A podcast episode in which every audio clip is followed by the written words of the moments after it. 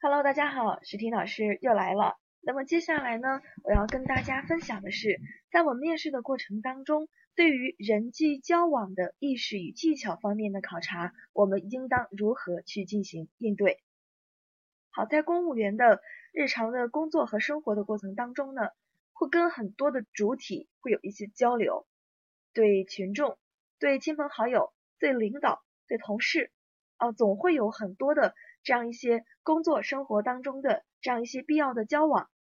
而在我们公务员考试的面试的过程当中呢，这些交往往往会把你带到一个非常尴尬的啊，非常让你窘迫的一种境地，需要你去进行一种调整。因为如果说在题目的设置的过程当中，那人际关系都非常的和谐，那其实也就没有这样一种考察的必要了。所以一般都是需要我们做出一定的努力，去缓解我们现在所面临的比较不太顺畅的这样一种人际关系的一个现状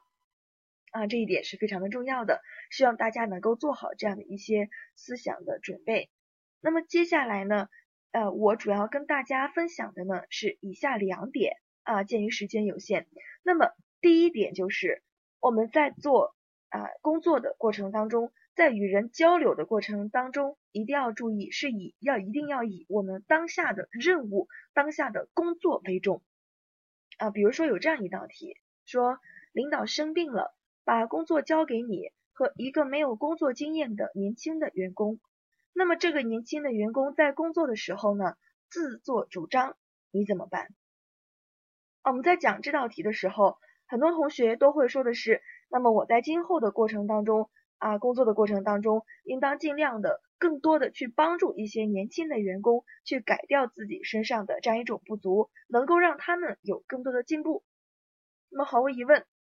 这种做法它不是说错误的，但是关键的是我们一定要明白，在我们处理人际关系的过程当中，一定不要忘了眼前的工作。大家看，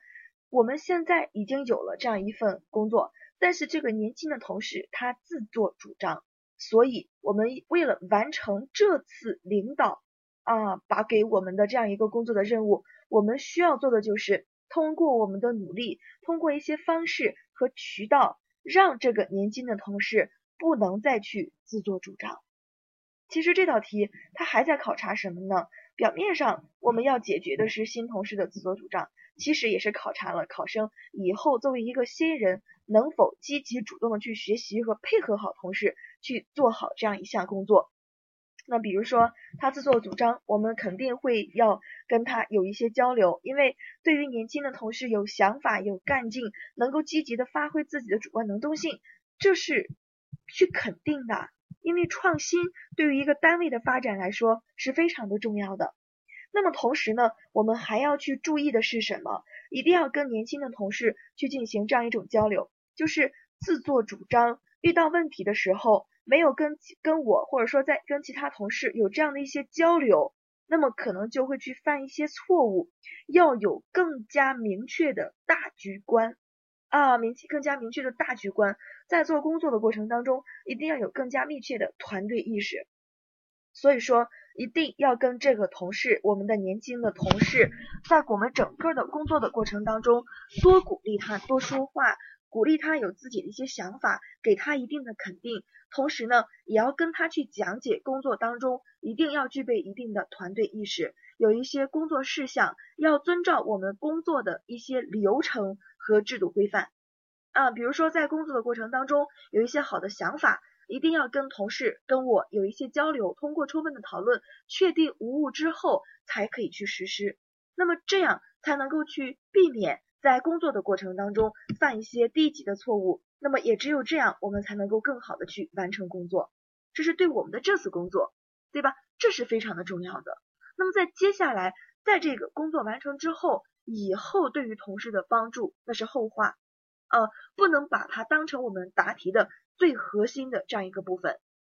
否则我们就会去因小失大，没有去把握住一个最主要的矛盾。啊，当然，对于这句话来说，对于这道题来说，我们还能够去想到的就是领导生病了，对不对？啊，所以说我们可以在完成工作之后，我们可以去探望领导，对吧？领导去安心的养病。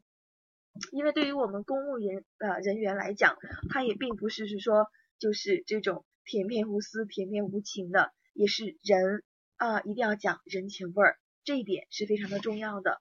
那么今天呢，老师还要跟大家分享的第二点是什么呢？就是我们在啊遇到考察我们的这种呃人际交往的意识与技巧的题目的过程当中呢，需要我们去注意一些原则性要去把握，但在原则性的基础之上，我们还要掌握一定的方法和技巧。呃，比如说有这样一道题，说你是一个这个。教育局的工作人员，那么你的一位亲戚呢？他希望通过你啊，你的关系，让他的孩子进入到重点高中去学习。请问此时你怎么办？很明显，我们大家去考公务员都有这样的一种常识，就是这个时候我们是不能够去帮我们的亲戚去走后门的。但是每个考生都知道，对不对？每个考生都知道不能这样去做。关键是。我们如何去表达不能帮助我们的亲戚这样去做？我们要通过说可以帮他去做什么来去告诉他我不能帮他去做什么。更重要的是，我们还要去明白，我们要去动之以情，晓之以理，真正的站到对方的角度上去思考问题。那么，如果我们跟亲戚去交流的时候，我们说这是我的工作的职责，我绝对不能够去违反，这样做就是。不符合我们工作的规定的，我一定要坚决的杜绝。那么如果这样去说，大家想一想，那么亲戚的感情他是非常的受伤的。那我们就可以选用另外一种方式，通过柔和的一种方式，通过能够给他切实的帮助来去解决这个问题。比如说，我们可以去讲，就是我们在教育局工作很多的案例，我们可以去看到啊，如果说孩子的学习的基础相对比较薄弱一些。那么，把它放到我们的重点高中去学习，反而会对孩子的学习会不利，因为在重点高中，老师的讲解，对吧？学生的基础整体上的氛围啊，可能都会对一些基础比较薄弱的这样一些同学造成很大的这种压力。那么这种压力可能会给孩子啊一些负面的一些影响，比如说打消一些自信等等。所以这一点其实是不利于孩子的这样一种成长的。那另外一个方面，是不是我们以后就不管这个孩子了？肯定也不是的。那作为教育局工作了很多的年的一个工作人员，那么我也会掌握一定的这样一种教育的方法。那我自己在接下来也会对亲戚的孩子有更多的这样一些指导，不仅在学习方法上，在心理的疏导上，都会尽自己的最大努力给孩子一些帮助。啊。当然，我们有其他的想法，同学们都可以往上去说。那么老师要表达的是什么呢？就是我们要通过说可以帮助你去做什么，来去告诉你我不能够帮助你去做什么。原则性必须要去坚持。每个人都知道，每个考生都知道，关键就是在于我们在表述的过程当中，在如何更好的去拒绝别人啊，让别人让对方去接受。大家想想，这个题目给我们设置的场景，给我们设置的身份，我们的对象是谁呀？他是我们的亲戚啊，所以也不能够去伤害亲戚的这样一种感情。那作为亲戚，我们也要尽最大努力去帮助这个孩子，让他的学习成绩真正的在适合他的前提之下得到有效的提升。